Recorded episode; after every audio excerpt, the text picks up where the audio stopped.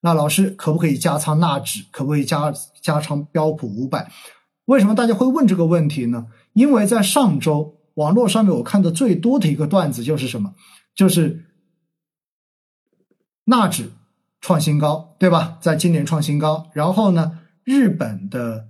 股票指数，然后创了一九九零年以来的新高，历史新高。然后法国的股市好像也在今年创了历史新高。英国富时一百指数似乎在今年的三月份也创了新高，甚至于连印度股市好像在今年都一直在刷新着它的一个上限。但是回过头来，A 股我们确实是在一个疫后的修复过程中间，但是我们的股市。经历了经经历了去年十一月份到一月份的这一波凌厉的反弹之后，似乎在过去的这几个月呢，基本上就没有怎么涨，甚至于还回吐了不少的这个涨幅。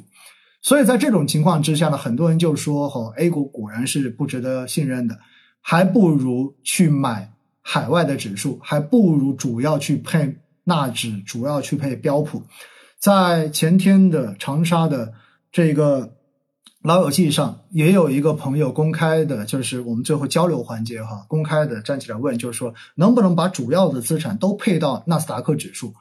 都配到标普五百去，然后把 A 股当成卫星资产，那可不可以呢？我当时就说了，实际上哈，我们要这样来理解，其实对于纳斯达克指数跟标普五百来说，在去年纳斯达克指数的跌幅年跌幅是在百分之三十三点四一左右。也就意味着去年的纳指其实是跌了三分之一的。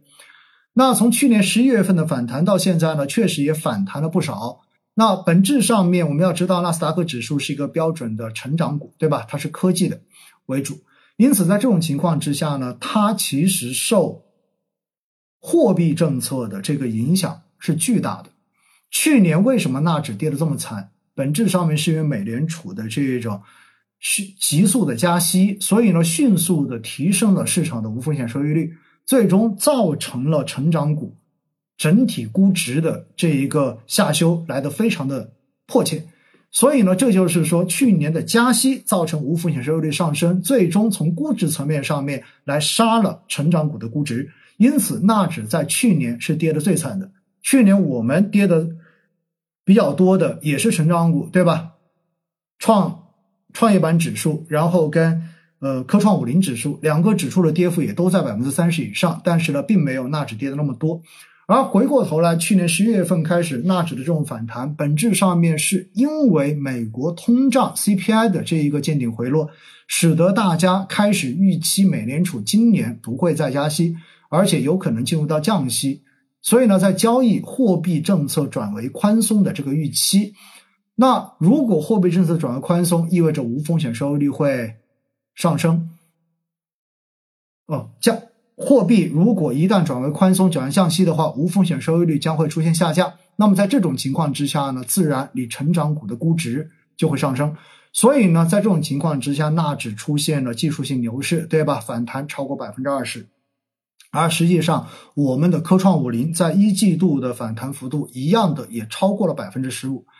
这就是背后的这个逻辑。那现在我们说，为什么海外的股市能够再创新高，而我们的股市却似乎涨不上去？其逻辑在于什么？我们要知道哈，虽然美联储一直都在加息，但是背后所体现出来的是什么？是它的就业数据一直都非常的强劲。非农就业数据一直都保持的非常高的一种状态，劳动力市场一直都非常的紧张，也就说白了，一直劳动力是供不应求的。所以在这种情况之下呢，工资收入也很难降下来，然后整个市整个市场的消费虽然也有所回落，但是整体也因为工资的一个高位，所以呢维持在一个比较景气的状态。说一千道一万，也就是人家的经济现在仍然是处在一个。比较火热，只不过呢，相对而言，大家觉得它已经到了一个通胀比较高的位置，有可能到了一种滞胀过热的位置。那么未来对它的预期是要往下，但是不可否认的是，人家现在的经济确实还是处在一个高位的。那么你的经济在高位，从基本面上对于股市就是有支撑的，这是一个基本的逻辑。但是呢，在这样的情况之下，我们说未来是不是意味着美股仍然能够一直保持在高位？如果从美联储的货币政策的转向角度上面来说，如果美国真的六月份不加息了，并且在下半年真的转入到降息周期，那至少从估值的这个逻辑上面来讲，对于美国的股市是一个估值上面的有效支撑，并且我们要知道哈，实际上经济的这种周期的衰落，或者说因为经济进入到衰退周期，真正受影响最大的公司，往往都是周期类的。这些公司，也就是跟经济周期息息相关的公司，所以呢，往往价值股受衰退的这个影响会更加的负面一些。那么从这个角度上面来讲的话呢，相对而言，你像去年整个表现，标普五百是要强过纳斯达克指数的。而未来如果美联储的货币转向，在这个逻辑上面来说的话呢，标普五百的表现应该就会要比纳斯达克更差一些。而回过头来，以美国的这主要的几家互联网的巨头，也就是纳斯达克的这一些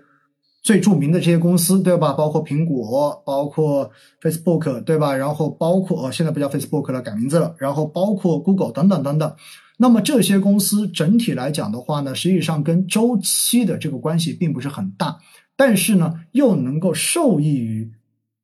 货币宽松就是货币转向之后所带来的估值提升，所以两相比较之下，哈，我个人觉得，实际上对于接下来纳斯达克的这个指数，我确实也觉得它是具备配置价值的，这是我非常直白的一个观点。但是在这个过程中间，大家去进行纳斯达克指数或者进行标普五百指数投资的时候，我们必须要考虑什么？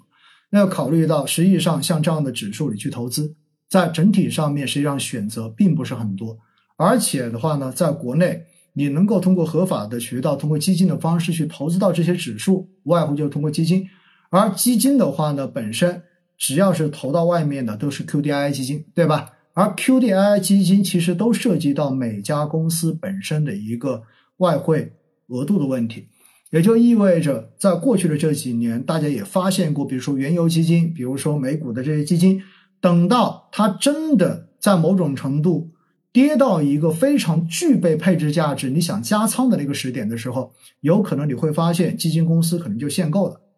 这个限购跟平时国内的这些基金叫做市场特别火爆的时候，然后做的限购完全是两码事儿。国内基金限购很大程度上面是因为什么？是因为基金经理已经觉得市场上面没有太多值得去进行配置的、具有性价比的这些资产了，所以的话呢。拒绝更多的资金来进行申购，或者说觉得市场整体的风险会过高。但是纳斯，但是这些 QDII 基金的限购，往往是因为基金公司遇到了非常大量的这种净净申购，导致公司的外汇额度基本上已经接近了上限。这样子，在没有外管局重新给你增加额度的情况之下。那么到最后就只能采取进行限购的方式，否则根本就没有办法去达成这样的一个 QDII 往外进行投资的效果。因此呢，这是进行相关的这些 QDII 基金投资，大家必须要去考虑的这个问题。